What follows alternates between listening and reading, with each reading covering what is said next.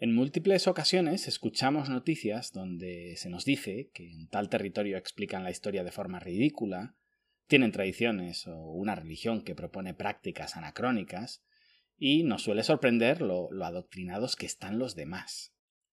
Suelo decir que nacionalista es todo aquel que quiere más a su nación que a la mía, integrista es todo aquel que practica una religión diferente a la mía, y, llevado al fútbol, forofo es todo aquel que celebra los goles de su equipo y no del mío. Porque yo soy el único no manipulado, el único con una visión amplia, objetiva, y que no cae en una continua cámara de eco que fomenta mi confirmation bias. Un libro que suelo recomendar es De campesinos a franceses, de Eugene Weber. Nos explica cómo hasta finales del siglo XIX no existía el sentimiento de pertenencia a Francia en más de la mitad de la población del país. Y bueno, pues yo como político de aquel momento observaba que un granjero podía dar la vida por su mujer, por sus hijos, por sus tierras, pero no daría la vida por mí. Para que os hagáis una idea, uno de cada cinco franceses no hablaba francés. Hablaban vasco, corso, alemán, bretón, catalán, italiano, un montón de idiomas, pero para casi un cuarto del país el francés era un idioma extranjero. Y hablamos de hace ciento y pocos años.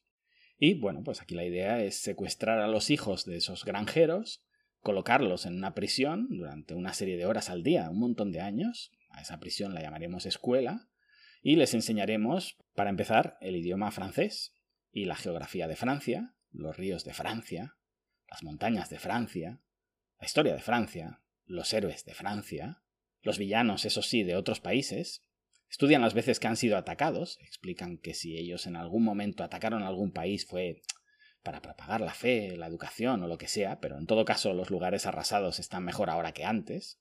Pero en cambio todos los países vecinos que en algún momento atacaron a Francia son lo peor. Bien, cambiad Francia por el nombre de vuestro país y veréis que a vosotros, seáis peruanos o iraníes, os han enseñado exactamente lo mismo. Yo solía decir aquello de que España es un cruce de caminos, crisol de razas, que claro, al estar en un lugar estratégico, pues se entiende, ha sufrido invasiones de todo tipo, es decir, me victimizo, pero a la vez esas invasiones nos han dejado una cultura diversa, es decir, presumo. Pues bien, cuando sales por el mundo, cuando escuché a la tercera persona de un país distinto repetir una por una las mismas palabras, un turco, un griego, varios centroeuropeos, pensé, ¿Qué pasa aquí? Pues que todos hemos sido adoctrinados en mayor o menor medida. Y yo, que soy un subproducto de la EGB, crecí pasando exámenes donde la mitad del mapa mundi estaba en azul y la otra mitad en rojo. Y los que no formaban parte de la OTAN eran los malos. Obviamente el comunismo estaba muy mal y todo eso, pero también os digo que probablemente se explicara mejor en aquellos países lo que era la OTAN de lo que se nos explicaba a nosotros lo que eran ellos, que prácticamente no sabíamos nada. Hablo de mi experiencia. Quizá ahora se enseña mejor, o antes también se hacía y yo tuve mala suerte con mi profesor, con mi libro de texto escogido, no lo sé. También es posible que vosotros complementarais vuestra formación reglada con contenidos extraescolares y ya en esa época tuvierais una perspectiva mucho más amplia. Yo en aquellos años pensaba en chicas y en fútbol y la verdad es que estudiaba solo para pasar los exámenes. En cualquier caso, perdonadme si generalizo. Personalmente yo no sabía nada, y las discusiones que me llegan todavía a día de hoy me hacen pensar que con Internet y tecnología infinitamente superior a la que yo tenía de pequeño, seguimos contando lo mismo. A modo de autocrítica, quiero pensar que que los chinos no sepan lo que pasa afuera se debe a unas restricciones que la población no ha elegido pero que nosotros no sepamos lo que pasa en China, se debe a vagancia mental, maldad, si seguimos repitiendo dogmas obsoletos a sabiendas, o, si aplicamos el principio de Hanlon, estupidez. Como decían cuando cayó el muro de Berlín los alemanes recién liberados, ahora sabemos que todo lo que nos habían contado del comunismo era mentira, pero lo que nos habían contado del capitalismo era verdad. ¿Y qué se contaba sobre la OTAN y en general sobre el mundo capitalista? Bueno, pues que había un hegemón, que era Estados Unidos, que detrás había un montón de países que no pintaban y no pintan nada, y que cuando Estados Unidos dice que hay que arrasar este país porque me parece a mí que esta gente no separa bien la basura, Pues nadie dice ni mu y este territorio en dos telediarios lo hemos convertido en un solar precioso.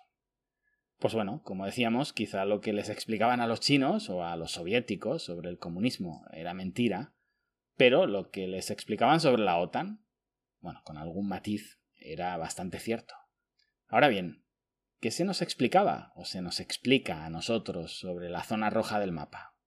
¿Vamos por lo que se nos explicaba? como mínimo lo que yo viví, que así si lo cuento en primera persona nadie me lo puede discutir porque hablo de mis vivencias. Pues bueno, pues que había un hegemón, la URSS, que iban todos a una, que los demás no pintaban nada, y podemos repetir punto por punto prácticamente lo que decían los unos de los otros. ¿Cuál es el problema? Pues solo uno, casi inapreciable, que todo esto es rigurosamente falso. Quizá lo hacían para resumir, quizá no había maldad, y de nuevo tan solo era estupidez o ignorancia. El caso es que a día de hoy, 30 años después de la caída del muro de Berlín, me siguen diciendo las mismas cosas. Y eso ya me preocupa.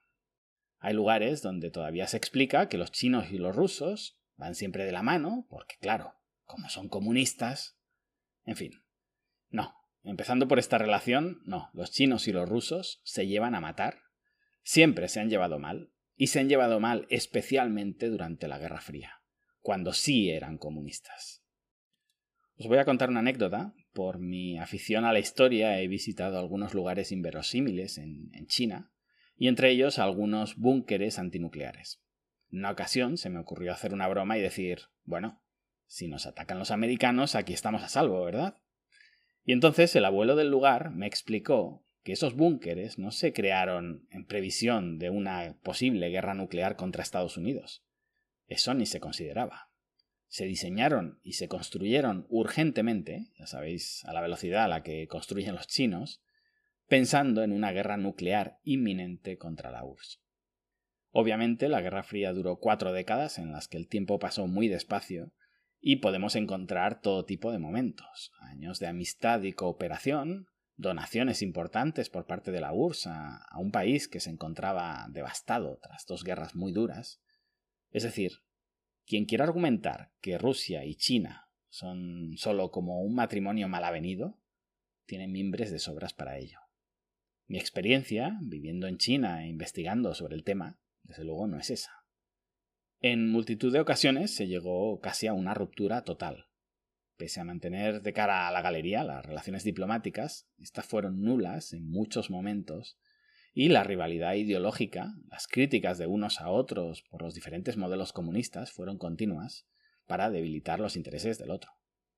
La cuestión mongola, países comunistas que se posicionaban a favor de la URSS o, de China, discrepancias sobre el nivel de beligerancia con los Estados Unidos, en las que los chinos atacaban severamente a los soviéticos por ser demasiado blandos, el descontrol que provocaba en las estrategias de Moscú tener una bomba de relojería en su retaguardia, una bomba además del tamaño de China, hasta el ministro de Exteriores soviético se llegó a reunir en 1959 con los americanos para proponer una guerra contra China, a la que los soviéticos temían más que a los propios americanos. De hecho, llegó a haber combates entre China y la URSS por disputas fronterizas históricas. Es decir, nos cuadre más o menos con el relato establecido que hemos leído en nuestros libros, China y la URSS estuvieron más cerca de la guerra que cualquiera de ellas con Estados Unidos. Y eso es algo que, explicado así, cambia radicalmente la manera en cómo se nos relataba la amenaza comunista en Occidente. Siendo malo, diría que Estados Unidos supo jugar bien sus cartas, enfrentando a unos y otros con estrategias muy inteligentes. Conocemos la habilidad de los americanos para provocar casus belli cada vez que se mueren por entrar en una guerra. Y la URSS y China se lo pusieron realmente fácil. Un ejemplo, el viaje de Nixon a China tras haber vendido a los taiwaneses, pagando además a los chinos con el sillón de la ONU, fue una jugada maestra que puso muy nerviosos a los soviéticos que de repente vieron fantasmas por todos lados en un posible pacto sino-americano.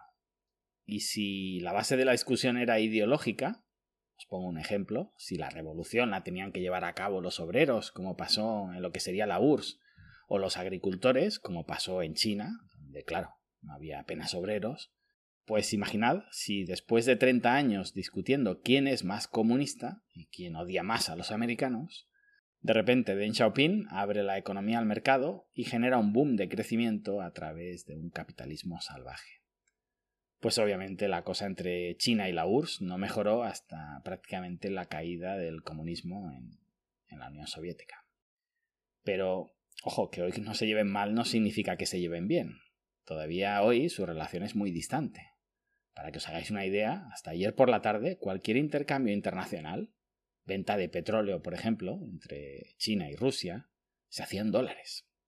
Otro día hablaré de las divisas y temas económicos, pero nefasta la poca colaboración que ha existido, incluso ya no entre dos supuestos socios versus un enemigo externo, es que ni siquiera intentando buscar una neutralidad a tres bandas. Es decir, que nos llevemos igual de mal entre nosotros que cada uno con nuestro peor enemigo. No, pues estos supuestos socios utilizaban la moneda de ese enemigo para intercambios bilaterales. Y este es el mundo en el que vivimos, que no digo que vaya a ser así para siempre, pero es el entorno en el que nos hemos tenido que mover, los empresarios, en el comercio internacional. Mientras Rusia vive de exportar gas y petróleo y China vive de exportar prácticamente de todo, Estados Unidos vive de exportar papelitos de colores con los que hasta sus enemigos se vuelven locos. Se lo ponemos realmente fácil.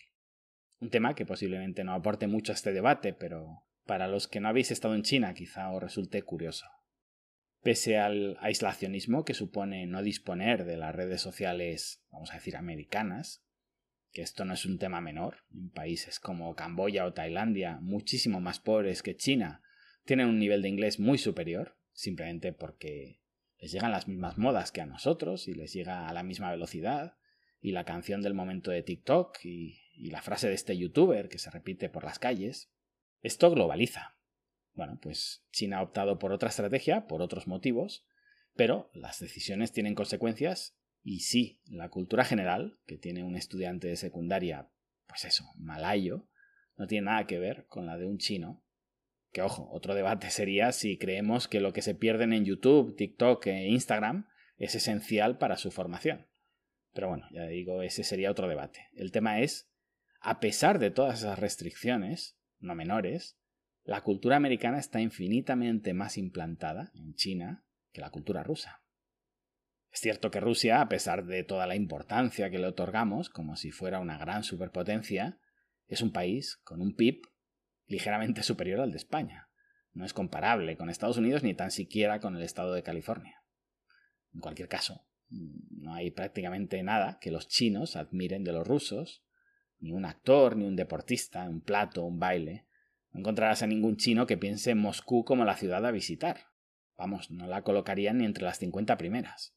Y no es que Estados Unidos sea el primer destino para todo el mundo, pero para muchos chinos sí lo es, Muchos matarían por la Green Card americana, renunciarían a su pasaporte chino por el pasaporte americano. También os digo que lo harían porque no han estado allí y lo tienen idealizado, pero es curioso, ¿no? Imagino que sí habrá cubanos a los que les gustaría, les encantaría ir a Rusia. Bueno, ahora quizá no, pero hace 40 años imagino que sería un sentimiento mayoritario. Los chinos, más allá obviamente de una cúpula que vivía muy bien, donde huían era a Estados Unidos. De hecho, hace unos días publicaba en Twitter unas entrevistas aleatorias a transeúntes chinos en los años 90 y que decían que algún día serían como Estados Unidos, que algún día superarían a Hong Kong o incluso a Japón. Ya no es que no nombraran a la antigua URSS o a Cuba en su objetivo de Estado socialista futuro, es que venían de ahí y no mencionaban ni a los teóricos países socialistas que sí funcionan. Anecdótico, pero más datos para los que siguen pensando en términos de la Guerra Fría. En fin, lo dejo aquí. Seguiré en otro episodio hablando de las relaciones entre China y Vietnam, Camboya, Corea del Norte y otros regímenes comunistas, donde me da la sensación que de nuevo contamos con información confusa o, como mínimo, muy desactualizada. Y os dejo con un proverbio chino. Los verdaderos amigos se conocen en la adversidad. Gracias y hasta pronto.